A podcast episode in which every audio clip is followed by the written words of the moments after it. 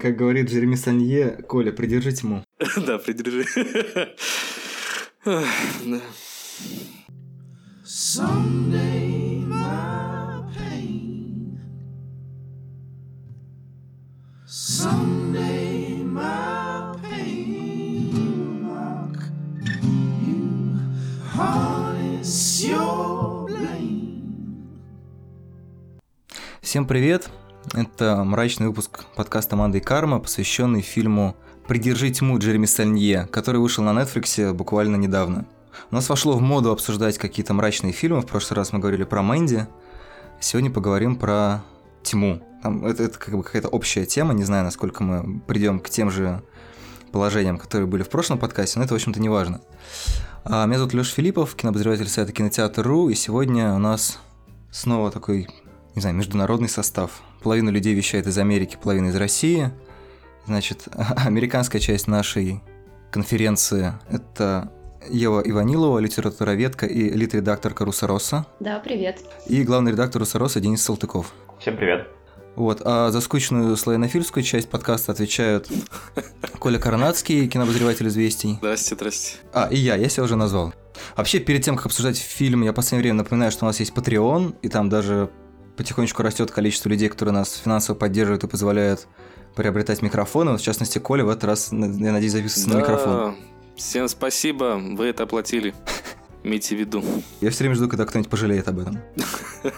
Вот, а вторая дежурная часть э, подкаста это все-таки описание сюжета на случай, если есть люди, которые любят э, подкаст Монте Карло больше, чем кино. То есть есть как бы часть для тех, кто любит подкаст больше, чем деньги, а есть часть для тех, кто любит больше, чем кино. Вот, может быть, кто-нибудь хочет пересказать синопсис, там он какой-то короткий, ну, мне кажется, довольно запутанный. Денис, а ты не пересматривал, ты порывался? Пересматривал, да, да, я пересматривал буквально ночью.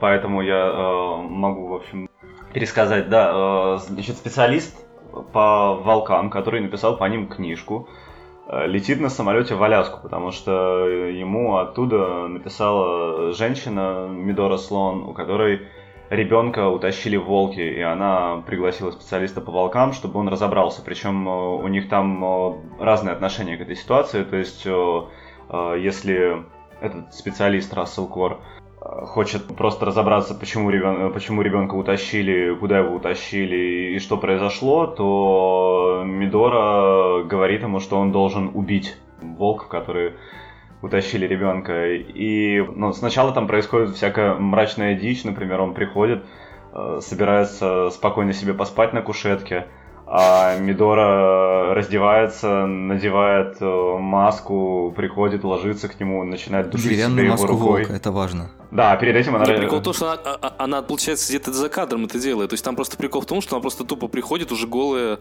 в маске. Не, она, она, она в ванной сначала сидела и расчесывала. Сначала в ванной, да, да. А, да, она при нем, при нем, да, он видел, отвернулся. Точно, точно, да-да-да, сорян. В общем, она, она же пытается не соблазнить его, она пытается задушить себя его рукой. Она пытается задушить себя его рукой, да.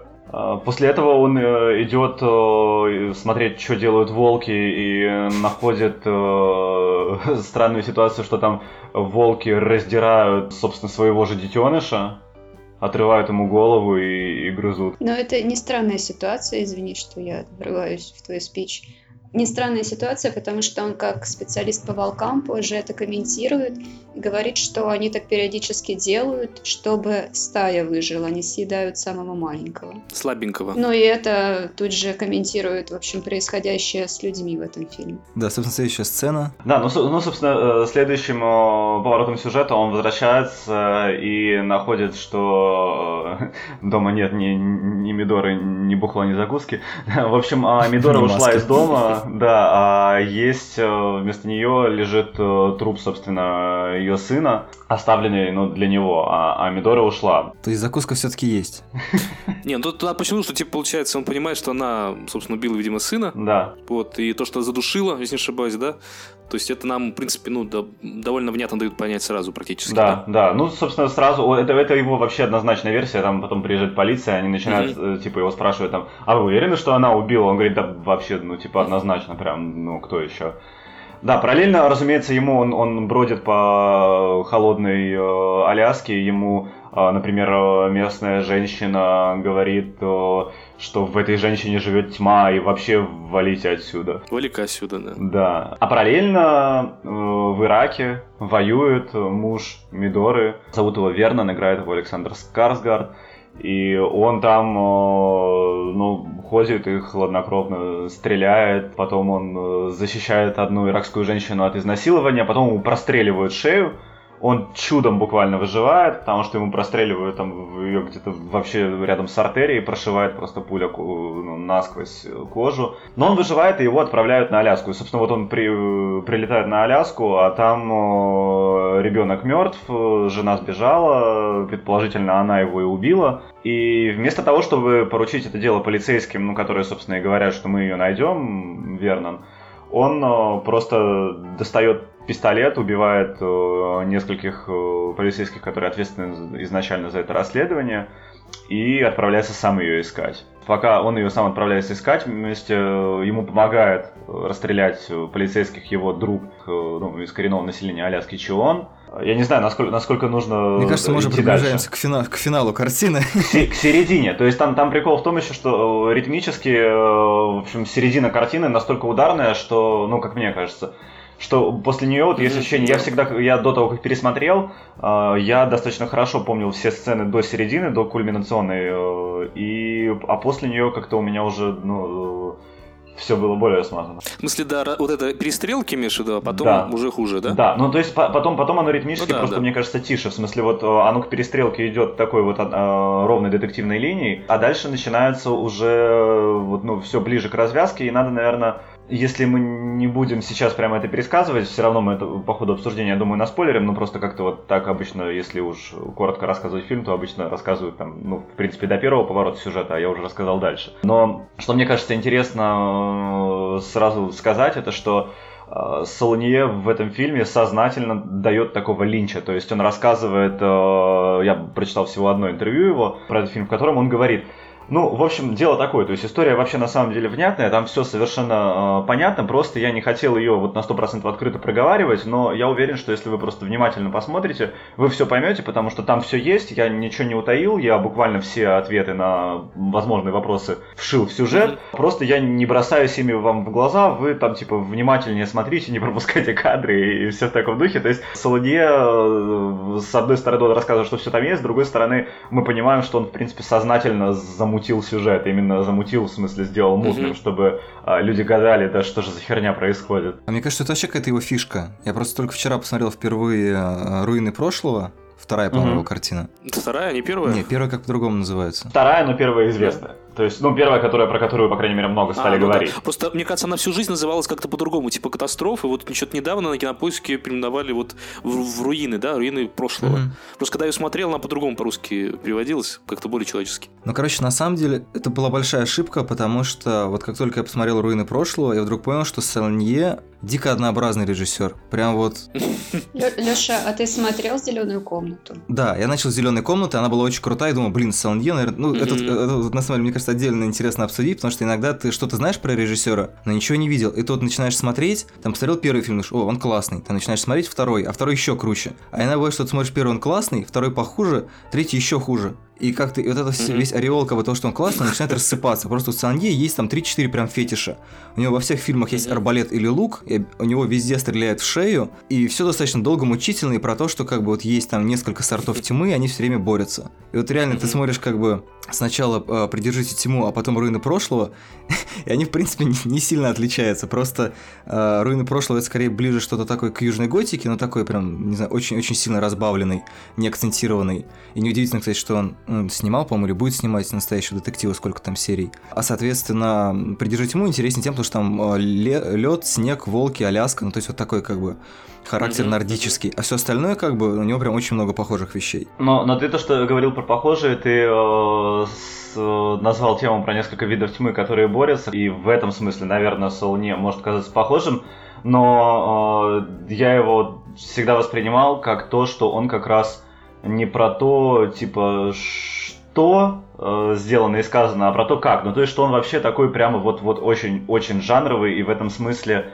может быть, даже более жанровый, чем, чем я не знаю, ну, чем многие другие. В смысле, он прямо очень сознательно клепает вещи, э, в которых э, настроение, ритм э, и отдельные сцены ну, возможно, важнее сюжета. И в этом смысле, наверное, «Придержи тьму», но какой-то вот прямо самый честный его фильм, потому что он там сюжет запутал настолько, что, ну, во второй половине, по крайней мере, что, ну, что в нем достаточно сложно разобраться там с первого просмотра, а на второй, третий, ну, это нужно быть гораздо более хардкорным фанатом, то есть, чтобы в этом начать разбираться. Но при этом э, в таком чисто жанровом ритмическом смысле он работает интересно и, мне кажется, не однообразно. Как раз, особенно действительно на, на руины прошлого «Придержи тьму» мне показалось чем-то похожим, но вот «Зеленая комната» мне показалось прям очень много отличий есть. Ну, «Зеленая комната», да, она просто ну, в, разы, драй, в разы драйвовее. Вот, вот, вот, вот. И первого, и последнего фильма. Ну,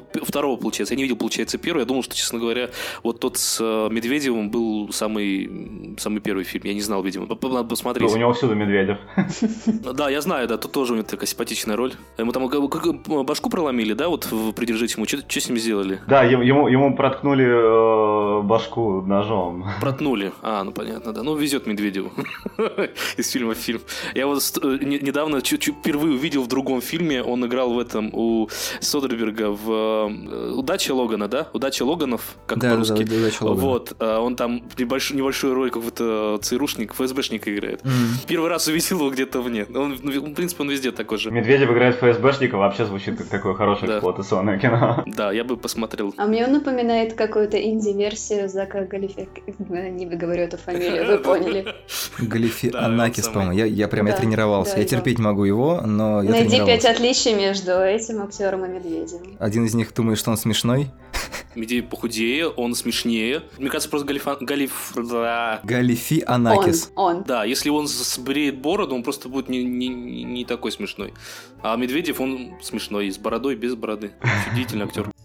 This is the end, beautiful friend на самом деле говорил о том, что, окей, я согласен, с точки зрения режиссуры, э, Санге достаточно разнообразный чувак. С точки зрения, ну, это не совсем правильно назвать, конечно, э, сложением истории, хотя, в принципе, у него везде там есть либо месть, либо там, ну, ну всегда есть вот что-то, короче, какие-то такие, грубо говоря, сюжетные инстинкты, да, то, что там угу. кто-то пытается за, что, за что-то там мстить. То есть у него люди, в принципе, они превращаются вот в какую-то такую движущуюся функцию, потому что это позволяет работать именно с какой-то вот динамикой внутренней или внешней, да, там делать, например, сцену с, с чем? С пулеметом или с автоматом, там делать сцену в туалете, туалете, если говорить про руины прошлого.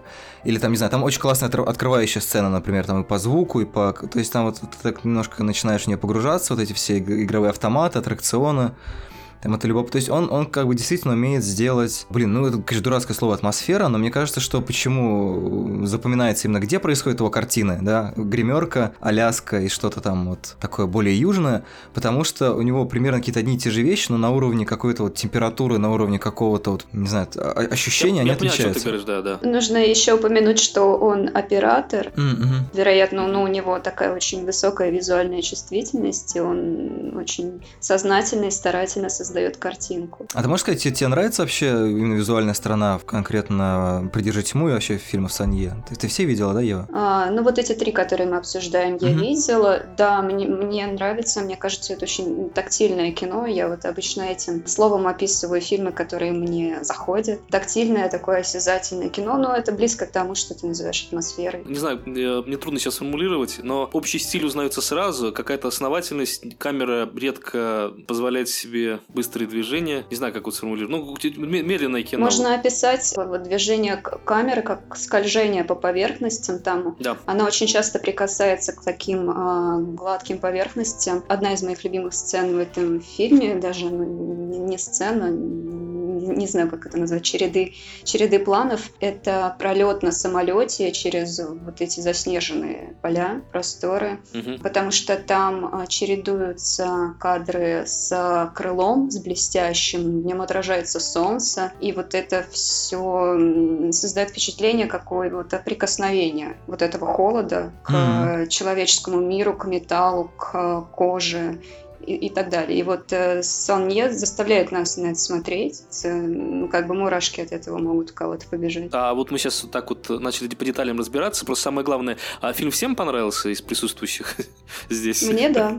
Мне тоже понравился. Мне скорее нет, но мне было любопытно все это. Не, не знаю, меня просто всегда интригует фильм, который вот он закончился, и если вот он у тебя сразу не сложился, ну просто как бы уже в силу ага. профдеформации обычно фильмы быстро складываются. В последнее время, правда, очень тяжко с этим, видимо, из-за высокой концентрации впечатлений, но тем не менее а, для меня он как-то не сразу сложился, и было интересно, с этой точки зрения было любопытно. То есть интересно разобраться, да, но не, не очень-то, ну не, ну не заш, как бы не зашел дурацкое слово, не, не пришелся. Я не смог подключиться, то есть вот Ева описывает эту сцену, и я ее я ее не воспринял ни как тактильную, она мне даже, в общем-то, в памяти особенно не отложилась. То есть какие-то были там интересные сцены, но, не знаю, меня больше впечатлила как раз, наверное, первая треть, когда была вся эта история с масками. Ну, там, конечно, немножко раздражающая все время гудела музыка, да, которая обещала, что, типа, чувак, сейчас пиздец, что-то сейчас что-то будет, берегись. Да, да. Вот эти вот маски, вот это вот легкие, так, знаете, такое легкое дхание чего-то вот, э, каких-то поверий, меня она очень сильно интриговала. Я вот сейчас хочу э, свести два ваших наблюдения. Леша сказал э, о том, что э, мы переключились на детальный уровень, а до этого ты сам заметил, что во всех фильмах Салнье есть удары в шею. Мне кажется, что в этом фильме это какую-то, ну, сюжетообразующую роль играет. Вот это угу. прикосновение шеи, вот прям настаиваю на слове прикосновение, и вообще вот это, это точка тела. Потому что мы можем даже разбить фильм э, на моменты, когда какие-то взаимодействия с шеями персонажей происходят. Шейный триллер. Да, вот упоминал э, Денис, да, когда пересказывал, что Мидора предлагает душить, заставляет э, писателя, приехавшего к ней, душить ее. Ну, там просто прикол в том, то есть она типа позвала убить волка, который убил ее сына, и как бы намекает уже в первом, там, в третьей сцене, намекает, что, в общем-то, она та самая волчица, волк, который убил. То есть в этом, да, это красиво, красиво, да. Да, да, да, да. Она, в общем, хочет, чтобы ее задушили, она сама задушила своего сына. В этот же момент в Ираке вот эти параллельные действия с ее мужем, его подстреливают в шею, потом что-то там еще, если кто-то может вспомнить на, такой, на таком ну, детальном много, уровне. Ну, это просто шея, видимо, самый уязвимый, вот просто зверь всегда цепля... вцепляется в шею, это самый уязвимый в животном мире по понятным причинам а, объект э, нападения. То есть, когда человек атакует, вот там собака, волк. Да, вот, вот да, мне, мне нравится твоя интерпретация, это интересно, но что ну, это не просто так, эта деталь, она очень навязчивая, она зачем-то там есть. Угу. Ну да. Сейчас, извините, я найду просто цитату по поводу, она, понятно, совершенно никак не относится к... Ну, то есть, версия про, про, про шею, она, скорее всего, правильная, потому что она, она, она убедительная, и учитывая, что волки все-таки это создание с мощными челюстями, то они, скорее всего, действительно в шею метят. Просто мне вспомнилась цитата из «Гражданской обороны» «За души послушными руками своего непослушного Христа». То есть, несмотря на то, что абсолютно никакого а, католического, православного и прочего флера в картине нет, нету, там скорее есть как раз верование коренных народов Аляски. Там же есть все равно вот эта вот история с тем, что Скарсгард, он не просто был ранен и его вернули из Ирака, угу. а он должен был умереть, он отказался от этой смерти и вернулся мстить, потому что он своему сыну обещал, что всегда будет рядом или что-то в таком духе. Или не мстить. А ни, ни у кого не хватило времени прогуглить э, имя демона, который там упоминался. Блин, я записал и забыл. Я его тоже записал, но я да, его не я, прогуглил. я то же самое абсолютно сделала. Пилак. Прям как на уроке, я, я записал, но забыл. Урок демонологии. Я, э, у меня есть два наблюдения. Одно я вам расскажу позже, а одно скажу сейчас, пока мы об этом говорим. В общем, интересно, что мне кажется, что Солнье э, вот часто работает с, э, ну, то есть именно действительно не, не столько с сюжетом, сколько вот с каким-то настроением. Он в этом плане клево там описывал, не знаю, зеленую комнату. Он говорил так, я вот тусил с панками, антифашистами, я хотел все это настроение, вот все эти тусовки передать и сделать mm-hmm. фильм для них. То есть просто сделать вот такое вот драйвовое все, чтобы было вот попадало, с одной стороны, показывало, каково у них другим людям, mm-hmm. с другой стороны, нравилось самим панкам, потому что вот это, это вот такой вот фильм, как бы вот с их фактурой. И также вроде как, также происходит в этом фильме с Аляской, то есть Аляска у него становится фактурой, которая прямо очень сильно бьет в глаза, она такая вся, э, за ней приятно наблюдать. Но при этом, э, что он, в отличие от «Зеленой комнаты», делает, это он начинает делать какие-то ставки на сюжет. Я вот как раз почему подумал, что мне этот фильм кажется сильно отличающимся от «Зеленой комнаты», тем, тем, что в зеленой комнате вот как раз сюжет реконструировать, э, мне кажется, достаточно просто. Ну, в смысле, она вообще, она вообще понятная, черт возьми. Ну, ну там, там, там, там не остается большое количество вопросов. А здесь они мало того, что остаются, он их сознательно туда забрасывает и еще кокетничает в интервью, что вот вы должны разбираться. Но, наверное, все-таки надо действительно дальше про сюжет сказать, что разбираться в чем надо? В том, что женщина-волчица убила своего ребенка, убегает, за ней идет ее муж, непонятно то ли чтобы мстить за убийство ребенка, то ли чтобы еще что-то. То есть там не совсем понятна цель вот этой основной погони. Ну, вот ту вторую тему, которую я вам э, обещал раскрыть, это то, на что я нарвался в интервью. Вот что я должен типа увидеть, если я буду пересматривать mm-hmm. по несколько раз. Во-первых, в конце, собственно, когда Верном находит э, Мидору, он э, вместо того, чтобы убить, занимается с ней сексом, а потом они вместе уходят. Суть в том, что э, там есть такой набор э, всяких сюжетных моментов, ну, из которых сложить историю вот, вот как бы трудно. То есть непонятно, он шел чтобы что? Он шел, чтобы отомстить Мидоре, а Мидора что? Она, собственно, убила ребенка. А, сначала одна версия, нам все версии озвучивает Рассел, глазами которого, постоянно удивленными, мы как бы эту историю слышим. И mm-hmm. Рассел сначала озвучивает, э, да, глазами слышим. Хорошая метафора для Солне. Как волки. А, я даже в одном интервью, вероятно, в другом, читала, что режиссер Салнге говорит а, о том, что он приглашает зрителя к интерпретации и примет любую интерпретацию, которая только вот может тут родиться. И топит он там а, не за сюжет, что он переключился на сюжетную сторону фильма, а за драматургию, что ему интересно создавать драматургию вокруг персонажа, связанного с насилием, травмированным насилием. Это это, по его мнению, отличает его, например, от э, большинства хоррор-мейкеров или, допустим, от э, серии Marvel где смертей гораздо больше происходит, а, но создатели фильмов заняты mm-hmm. ну, совершенно не тем, не созданием вот драматического вот этого накала вокруг персонажа. Я посмотрел супергеройский фильм с такой же структурой. Знаете, там, не знаю, Доктор Стрэндж долго идет через горы, убивает кого-нибудь и дальше идет. А мне просто интересно, красивая вообще вещь, то, что вообще в хоррор действительно снимается франшизы, там по 7 серий, где, ну ладно, ну там девушка выживает каждый раз, при этом с ней обычно, ну, мало чего происходит, ну, максимум там шарахается от каждой тени, но при этом как-то спокойно себе живет. Там вот за небольшим исключением в Хэллоуине хоррор, э, господи, как группа зомби, где там показано, что выживание в первой части он полностью раздавливает. То есть насилие, столкновение с насилием, даже если ты жертва, а не насильник, тебя превращает непонятно во что. Сейчас я снова выступаю с этой шуткой, я бы посмотрел, но, короче, придержи тьму 2, да, придержи, придержи тьму 3, руины прошлого, потому что они вот такой прям целая франшиза. Почему нет? This is the end. Beautiful friend.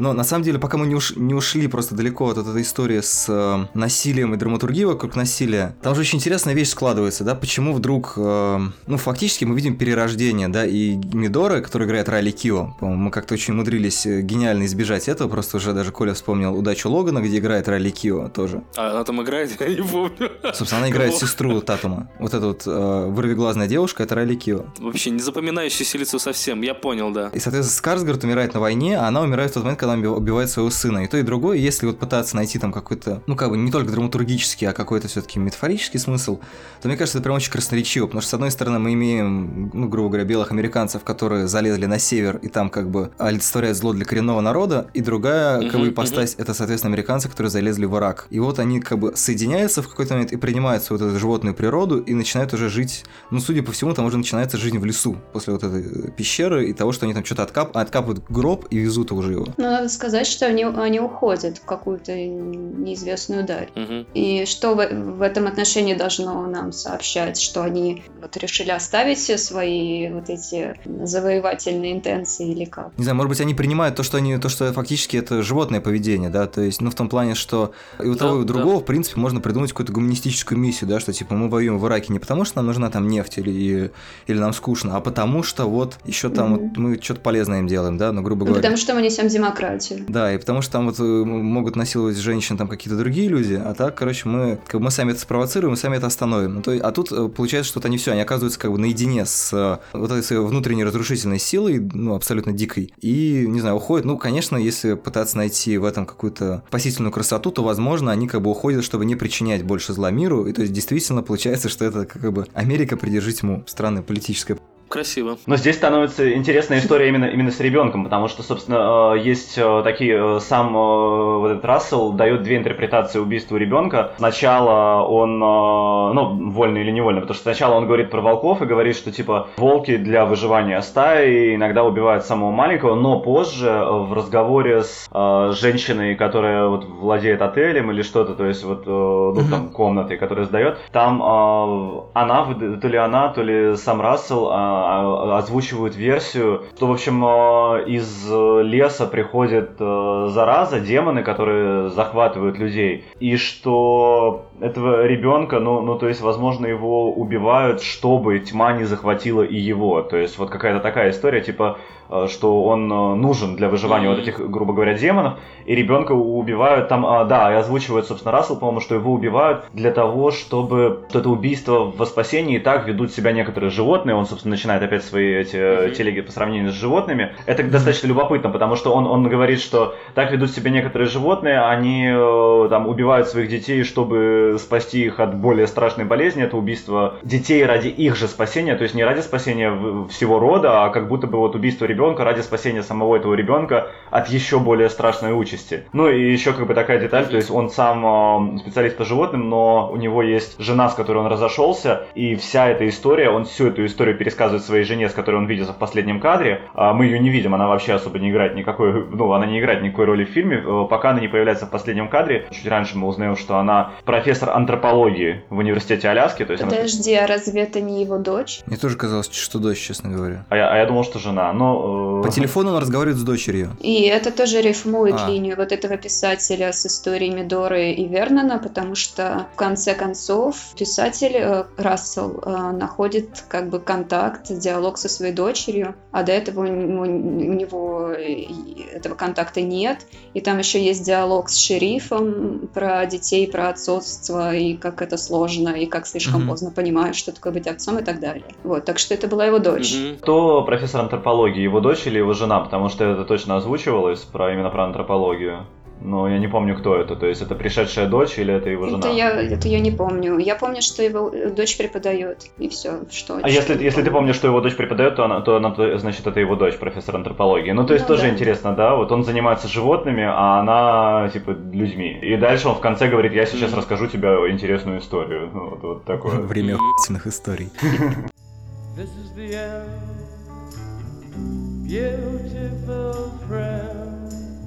Кстати, вот я бы хотела остановиться вот на этом. А, я тебе расскажу историю, потому что это стоит в сильной позиции, это реплика, она в финале. Для меня вообще э, на уровне месседжа эти три фильма, которые мы обсуждаем, но обсуждаем мы один, но все равно упоминаем mm-hmm. два предыдущих, сложились в такую своеобразную трилогию, которые связаны с травмой э, человека от насилия какого-либо. И э, для меня «Зеленая комната» выпадает из этой трилогии не только вот ритмически, да, о чем мы уже говорили, а еще и тем, что зеленая комната это про, для меня, про переживание травмы, про пребывание в травме, про получение вот прямо сейчас травматического опыта.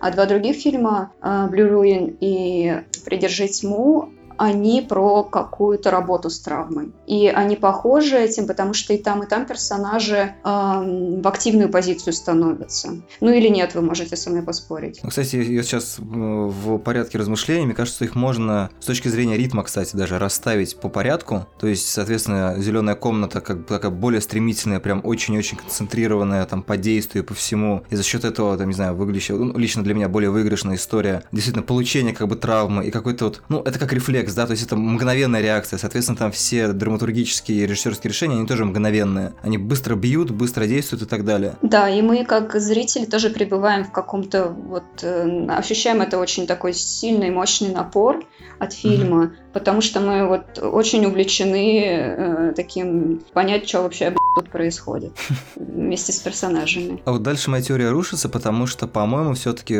«Придержи тьму» он ритмически более размеренный, чем угу. «Руины прошлого». Но «Руины прошлого» как раз очевидно про более давнюю травму, да, которая уже на протяжении долгого времени вот этого персонажа, чей отец был убит из-за связи там с женщина из другой семьи. Вот э, это как бы, по идее, это должно было быть как раз кино, часа 4 должно оно было идти. Если вот мы хронометраж как-то сравниваем, то вот полторы часа это «Зеленая комната», два часа это «Придержи тьму», потому что там, ну, тоже сравнительно скорый опыт травмы, но он все-таки немножко растягивается во времени как-то, может быть. А это, видимо, история там, что сколько, лет 10, по-моему, прошло, если не больше. То есть там человек уже из тюрьмы вышел, там э, за ним началась вот эта вот охота. То есть, по идее, это кино должно было быть еще медленнее. Но, как бы, видимо, Санье все-таки не рассчитывал, что кто-то будет с линейкой и, значит, секундомером замерять, насколько он там по ритму совпадает. Поэтому, в принципе, он такой же неспешный, как и Hold the Dark, но, по-моему, чуть-чуть все-таки пободрее. А у меня есть мгновенный ответ, такой вот э, реакция. То есть, э, если, например, взять ту же классифи... не ту же классификацию, а тот же принцип классификации, но только наложить его не на травму, а на фактуру, которая, вот с моей точки зрения, фактура и сеттинг, что для него это очень сильно диктует материал. Если на это наложить, то тогда как раз, мне кажется, получается достаточно нормально. Типа панк — это драйвово, динамично, быстро. Аляска — это очень медленно, потому что холодно, и там количество человек на квадратный километр э, очень низкое, и, и в общем, ну, плотность населения низкая, жизнь медленная, холодно, черт возьми, и все это медленно, медленно, медленно. Кровь медленно течет. И э, такая, типа, американская э, южная готика, да, если вы цепляемся за это, мне нравится такой вариант, что это такая действительно южная готика. Вот если южная готика, то это такой э, американский юг, который не настолько медленный, как Аляска, потому что там все-таки, ну, не настолько э, холодно, и плотность населения побольше, соответственно, у них больше взаимодействия друг с другом, но при этом там все бедное такое, ну, то есть все бедные и э, поэтому тоже такие застывающие ну, более медленные. и влажно, то есть там по неволе как-то ползешь э, каракатицей. Но все равно ты немножко медленнее двигаешься, чем, условно говоря, ну, в да. комнате, но тем не менее там есть машины, да. ну да, мне, мне, мне И при этом у, у самих американцев есть стереотип, что на юге, ну и в центральных штатах, и вот на этих южных, что там все медленно говорят, что типа вот у них там, ну не знаю, нет, нет работы, поэтому они никуда не спешат, не тараторят, и они вот тянут слова, и вот они такие тоже медленные, то есть есть такой стереотип про юг, что это медленное место. В России есть такой стереотип про Курск. Я вообще не понимаю, как это объяснить. Про Курск? Там не, не, не все живут очень счастливы. Beautiful friend. Слушайте, к слову про слова, классная тавтология. Мне кажется, или у Санье обычно чудовищные диалоги. То есть мне вот как-то бросилось это еще на «Придержи тьму», а когда я после этого заполировал руинами прошлого, у меня там все люди разговаривают примерно вот какими-то такими очень прям, знаете, сбитыми диалогами. Не то чтобы они как раз вот есть два типа плохих диалогов. Либо очень литературные, либо такие, как будто вот они просто выполняют какую-то функцию. Опять же, зеленая комната выпадает из этого обобщения, потому что там прекрасные диалоги. Ну, я уже понял, что на зеленой комнате он постарался. Да, там, там фильм заканчивается репликой «Расскажи тому, кому не насрать». Кстати, тоже про тема рассказа, типа «передай другому». Или это, или это в другом контексте звучало, нет? Похоже, ну, типа, да, да, похоже да, действительно да. концовка. Не, а в «Придержи тьму», да, я, я согласен, что диалоги там, наверное, явно не самая сильная сторона фильма. Там особенно прекрасная перед самой боевой сценой. Давайте ее тоже наконец-то проспойлерим. Самая боевая сцена, это когда, короче, э, менты приходят брать Чиона, который э, друг Вернона из местного населения, и помогал ему, собственно, замочить э, тех полицейских, которые Других собираются ментов, искать, да. да, его сына. И менты приходят его брать, а он такой заходит в дом и вдруг выходит со второго этажа с огромным блядь, пулеметом, как в Рэмбо 4, и начинает просто 10-минутно валить просто огромную кучу только молодых приехавших ментов, которые вообще не были в боевых сценах. Ментов причем, они приехали из России. Да, ну то есть он прям там минут на 10 такая очень-очень, ну, как раз драйвовая сцена. Причем они настолько тупые, что все идут под пули, вот все. Он еще очень меткий при этом. Тебе же озвучили, да, что они, они неопытные, то есть в смысле они неопытные, ну, да. они ни черта не умеют, а он просто их валит, ну, а он, не, он даже не то чтобы меткий, он просто валит их стеной из пулемета тяжелого, который пробивает их слабые бронежилеты, то есть перед этой очень крутой сценой он говорит прямо вот, вот такой, такими цитатами из ВКонтакта, там, дети важны, потому что дети будущее, когда умираем мы, мы уходим в прошлое. То есть там, да, да. Да-да-да, что когда умирает ребенок, умирает будущее. Но нужно делать скидку, потому что у него родной язык все-таки язык вот какого-то местного населения, и он говорит на иностранном, и вот когда люди говорят на иностранном, они часто говорят какую-то более общую херню. Блин, хороший поинт. Райли Кио тоже говорит что-то из серии там «Обрати внимание на небо». Или там да, небо да. да, другое. Да. Это, это, опять же, одна из последних реплик э, в фильме. Я же говорила, что небо очень странное. Ну вот что бы, блядь, это значило? Такое, такое ощущение, что это фильм для, для людей, которые пытаются учить язык. Мотивационный фильм, да. Да, да, да. Типа, как получить грин-карту? Это 10-минутная сцена с пулеметом. Он же потом еще берет его, то есть он прям натурально, как Арнольд Шварценеггер, поднимает этот пулемет и делает еще несколько шагов к окну. А вокруг вот эти гильзы валяются красиво вот этими пачками. Ну, там такая сцена, мне кажется, прям вообще смесь Рэмбо 4 и, не знаю, и, и цельнометаллической оболочки прямо финала. Ну, Александра Невского скорее. Ну нет, нет я как-то, я впечатлился больше. Давайте вот из этой сцены прямо переключимся вот на что. Почему Чон, э, или как его там зовут, вот этот убийца, не Шир. стреляет в Рассела, в писателя, когда тот у него прям перед носом а он ползет подстрелил и тащит... же, нет? А, не, он парня подстрелил, сорян, да-да-да. Он же крикнул ему «не стреляй», или что, догадался? Не стреляй в голубей. Ну ладно, все, выводим войска из Ирака. Надо было просто попросить, они дураки. Слушайте, подождите, а давайте вот сейчас, там же куча рифм в фильме, а почему волки на него не напали? Там же был момент, когда он упал, и волки на него не напали, он вернулся офигевший после этого. Ну так это также почему Мамидора вообще позвала, то есть, возможно, может быть, именно для того, чтобы он эту историю рассказал? Да, да, у меня такая же была версия, она позвала его для свидетельства э, какого-то mm-hmm. насилия совершаемого. Ну, он еще и писатель, он как бы скриптор, он может все это зафиксировать. Она подумала, охуенный получился бы роман. И, и также, и также пришел туда Солонье, чтобы все это заснять. Ну там ну, просто еще, она, помните, у них был в начале диалог, э, когда он только-только приехал.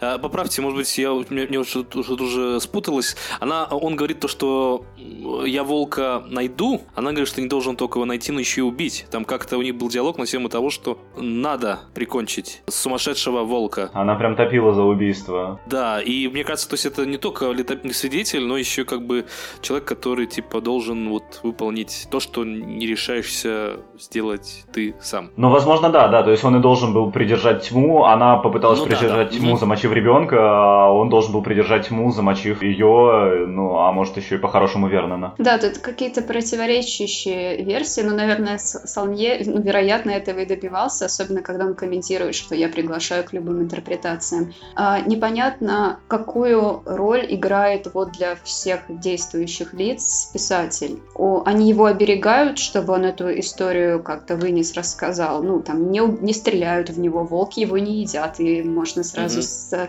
с, связать, что волки с а, вот этими местными э, заодно. Слушайте, в него же даже стреляют из лука, а потом его, я так понимаю, собственно, Скарсгард и вынашивают да. оттуда, нет? Там какие-то коренные племена его выхаживают. И вопрос, они его пытаются спасти или, они, или нет, или не пытаются? Ну, мне кажется, просто он чужак, они его позвали со стороны, чтобы он там принял участие, ну, поэтому он, это как бы не его война. То есть все остальные там, ну, ну, вот эти, кто умирает там, этот парня жалко, который убивает, вот когда они идут э, в последнем третий фильма с, э, как его, Рассел, да, писатель? А, да. да, писатель Рассел и полицейский... Э... Ну, вот как-то вот это полицейский, которого жалко, у него там семья и прочее, ну, только выжил в этой бойне, его там резко убивают. То есть там вообще, как бы, на самом деле, смерть везде, там умирают вообще невинные. Вот этот э, Медведев несчастный, да, хотя он друг и там товарищ и брат.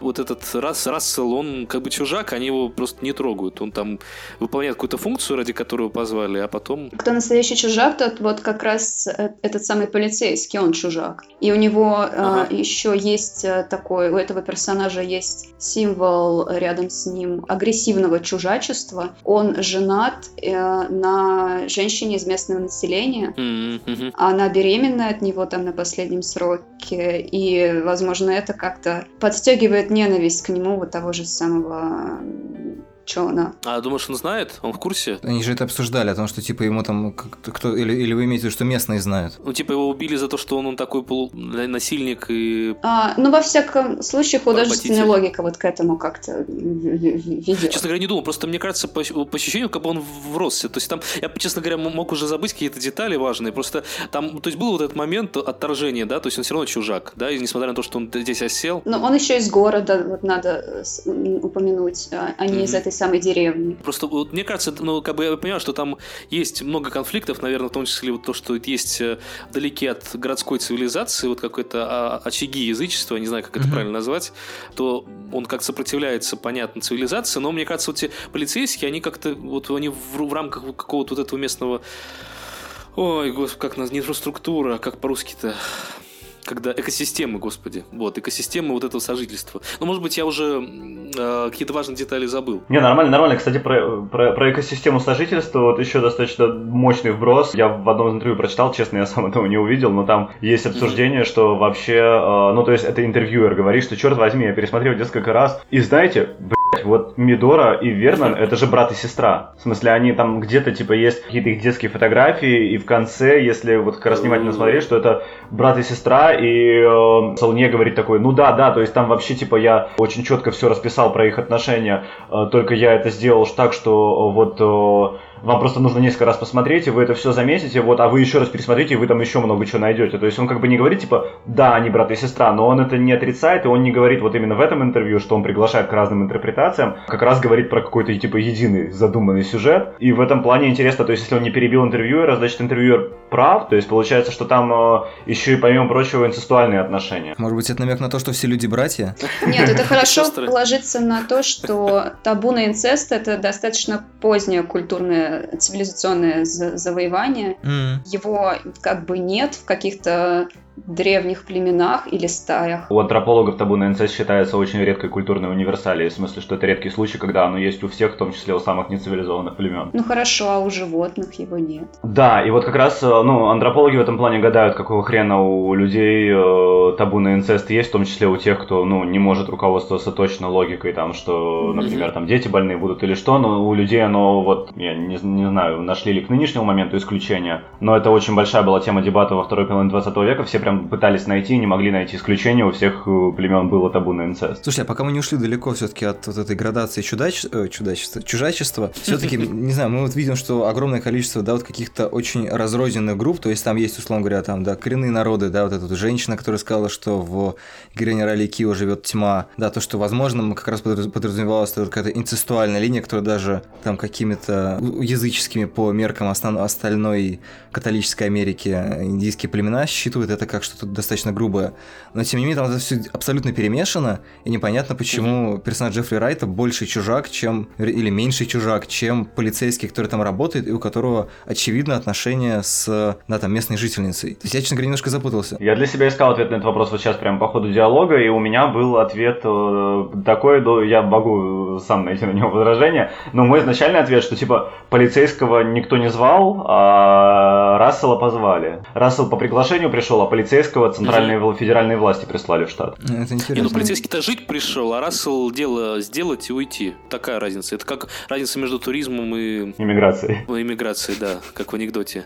Может быть, в этом дело. Хотя, ну, честно говоря, мне кажется, эта женщина, которая предупреждала про зло, мне кажется, она имела в виду, что она, мне кажется, видела смерть мальчика, наверное, что-то типа такого. То есть она знала, что мальчик, скорее всего, убит. Я подозреваю, что она это имела в виду. Смотрела в окно. А там мальчика душит. Ну ладно. В этой женщине живет тьма. Хорошо, запишем. Так и запишем. Буду рассказывать всем, кто приедет. Потом, да, там табличку поставил. Здесь живет женщина, в которой живет тьма.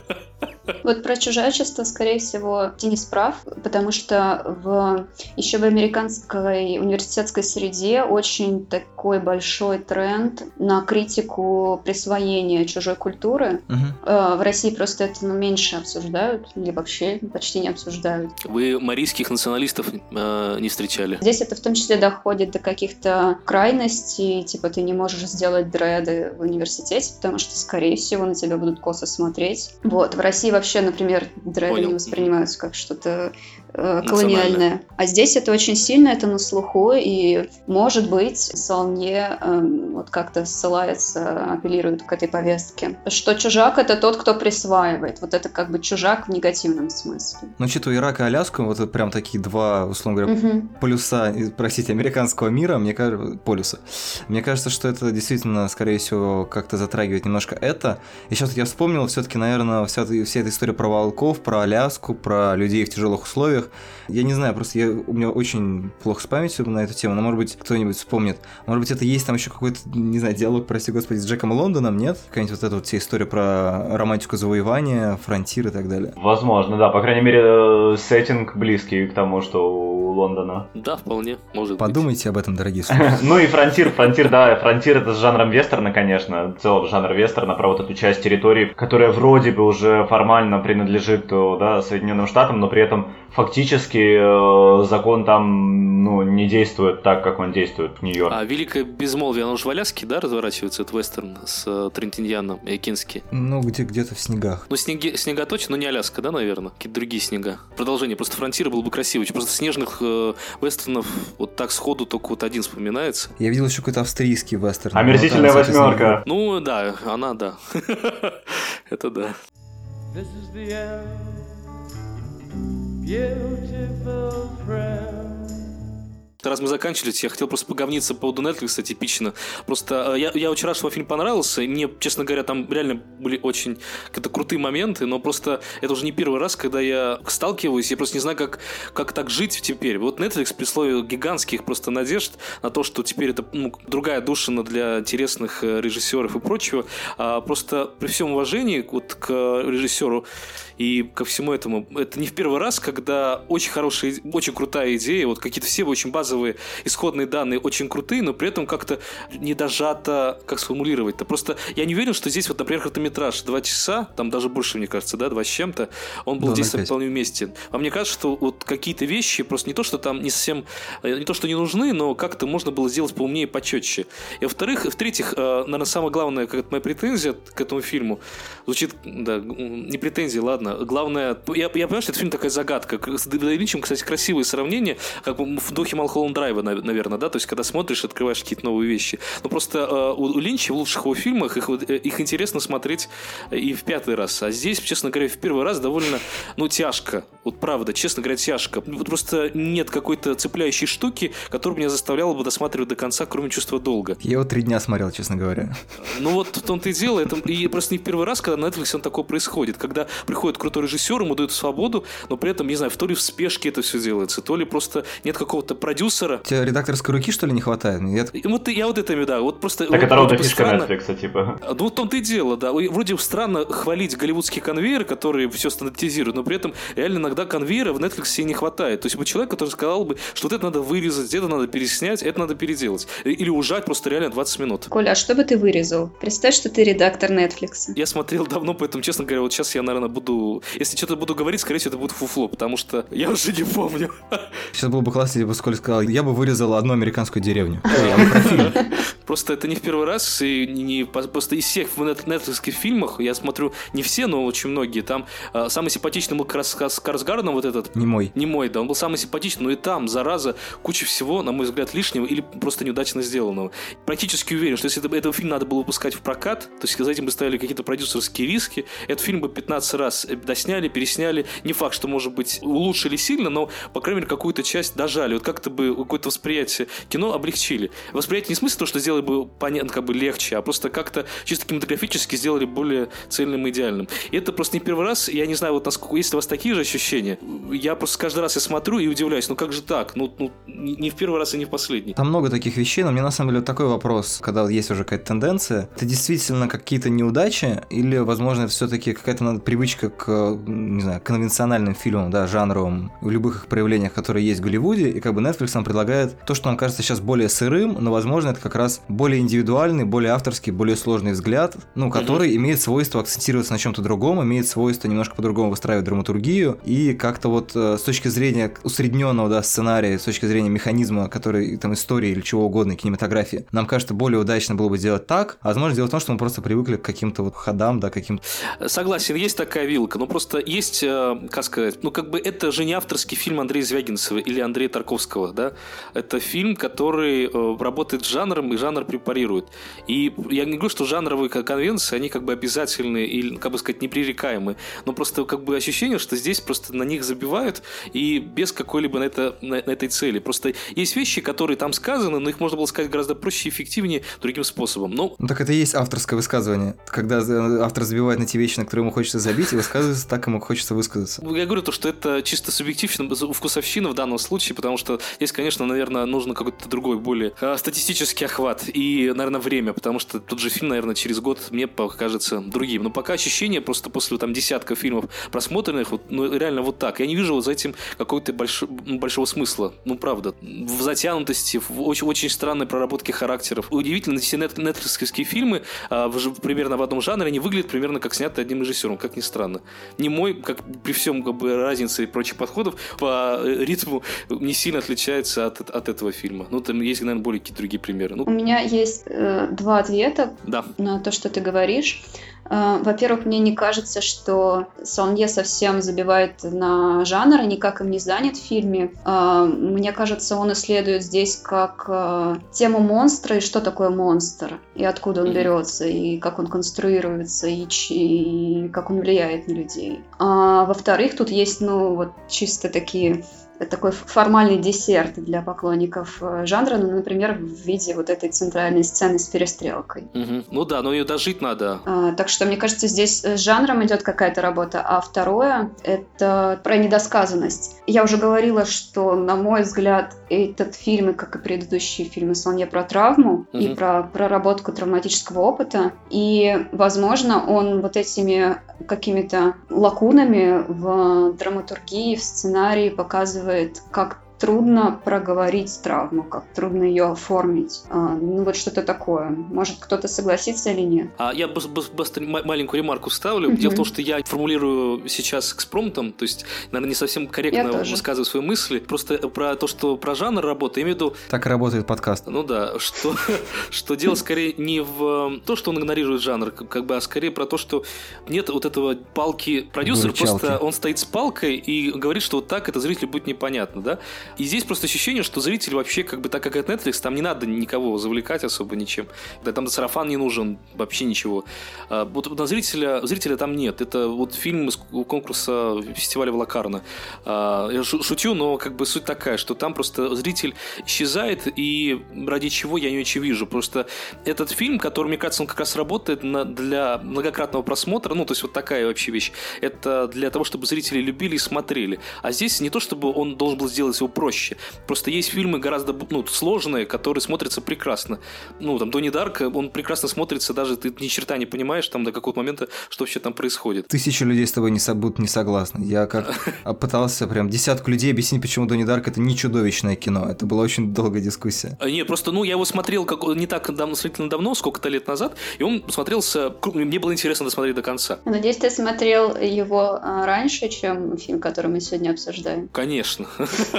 Несколько лет назад. Тут просто надо было прикладывать усилия, чтобы досмотреть. Просто ни одного цепляющей вещи какой-то вот до какого-то момента не было. Ну, это опять же мои чисто личные, да. Битва за Netflix, она происходит на каждом подкасте, в котором мы обсуждаем что-то нетфликсовское. И мне нравится, что у подкаста есть такая тонкая красная линия Netflix, которая проходит, да, как логотип Netflix, если вы видели, он сейчас обновился, поэтому он действительно напоминает ленту. Но сейчас, чтобы не, не посвящать еще час э, разговора именно Netflix и их попытки продвижения, такая как бы примирительная пауза, да, мне кажется, что Netflix работает, а, да, вот сейчас Коля сказал, что ему, ну, если очень огрублять, то ему неинтересно смотреть э, сложные там построения или какие-то непонятные, а, не знаю, разжиженные, отвлекающие построения сюжетные «Придержи тьму», но интересно Донни Дарка, который теоретически, там, не знаю, по цветовой гамме и каким-то там маленьким деталькам чем-то похож. И мне кажется, что Netflix, несмотря на то, что они производят очень много контента, который, ну, вот такой прямо рассчитан на какого-то конкретного зрителя и сделан такое ощущение, что молотком, да, то есть там взяли, ну, как, как делали «Карточный домик», да, людям нравится политическая драма Кевин Спейси.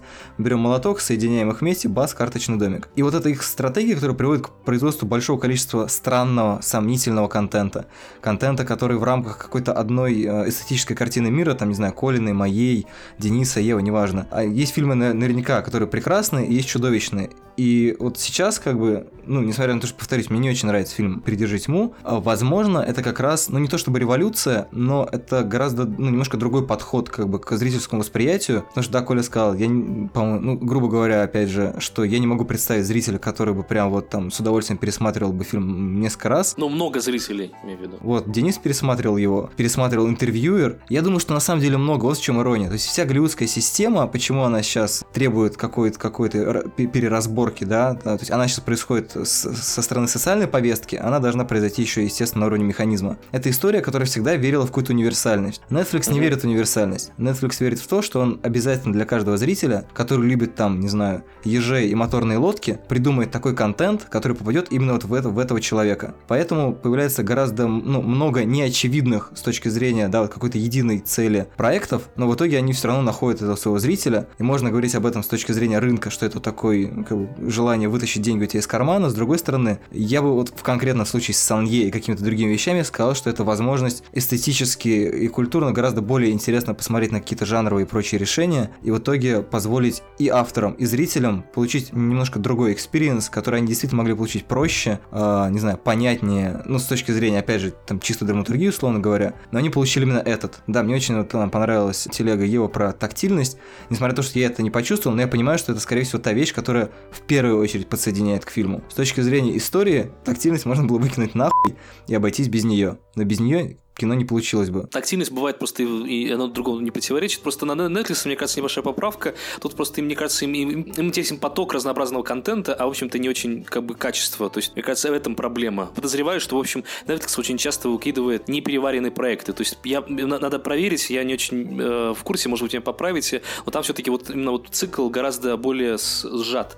В силу того, что не надо вставать на какую-то конкретную дату, там фильм иногда из этого вот постпродакшн может тянуться год, там, да, или полтора полтора, в зависимости, и, или наоборот укорачиваться, но там вот как бы план, он, э, фильм делается долго. А здесь э, это все сужено, и мне кажется, тоже влияет на какую-то э, проработку деталей. Я просто не знаю, мы это узнаем, может быть, лет через какое-то количество времени, когда люди будут рассказывать подробно закулисные тайны, как они это кино делают не недрах Netflix, как это вообще происходит. Да есть все эти рассказы в интервью же. Ну, собственно, это принципиальная позиция в том-то и дело, что ты, ты видишь, ты действительно топишь за вот эту голливудскую модель продюсирования, буквально топишь за нее, даже если оговариваешь оговариваешься, что нет. Но при том, что как бы это именно Netflix пытается адаптировать скорее другие вещи, он пытается адаптировать повестку жанровых фестивалей. То есть ровно mm-hmm. то, что когда ты берешь жанр, но ты, ну и мне кажется, что то, что она делает, это она уходит от э, вот этого, собственно, голливудской модели нарратива, когда он должен быть внятный, понятный и сильно уходит ровно в чистые жанровые элементы, то есть в визуальность, в мотивы, там, ну вот именно в те элементы, которые делаются вот на том самом, да, тактильном уровне, о ну, котором я говорят. скорее сравнивал сейчас не с голливудской, э, вот э, типичным голливудским фильмом, а скорее, да, скорее вот с Дэвидом Линчем условным, который был снят вот в той мод... Просто они как бы не скажут, что Дэвид Линч проще или там, или еще как это причине, но при этом он как-то сделал, мне кажется, более со, ну, не сыро. Мне кажется, это просто более привычное, все, все равно это уже привычное и переваренное на нашей, простите, культурой. Постоянно же выходят фильмы, которые вроде бы сняты в этой, как бы не на Netflix, но при этом как-то раздвигают рамки больше, чем, чем сняты вроде бы при этой свободе Netflix. Вот я скорее про это. Ну, просто мне очень нравится, например, Шон Бирн, если говорить из таких вот темных жанров. А, он снял всего два, получается, фильма, если я ничего не пропустил.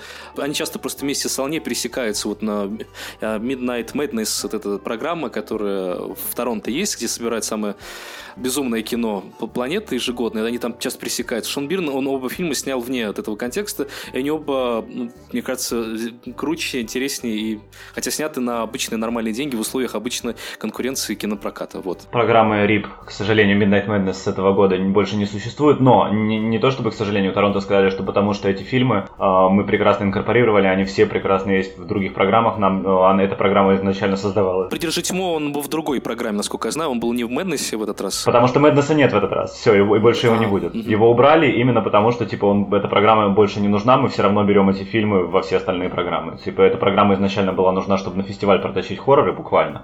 В конце 70-х, начале 80-х, не помню, когда тогда она появилась. А сейчас они сказали, все, типа цель достигнута, хоррор уважаемый жанр, триллер уважаемый жанр мы все эти фильмы типа берем и так, поэтому программа больше не нужна нам. Что, я думаю, что на этой оптимистичной новости можно закругляться. Хоррор уважаемый жанр. Ура! Ура! Ладно, да, все. Всем, всем спасибо. Пока-пока. Пока. Пока-пока. Да, да, пока.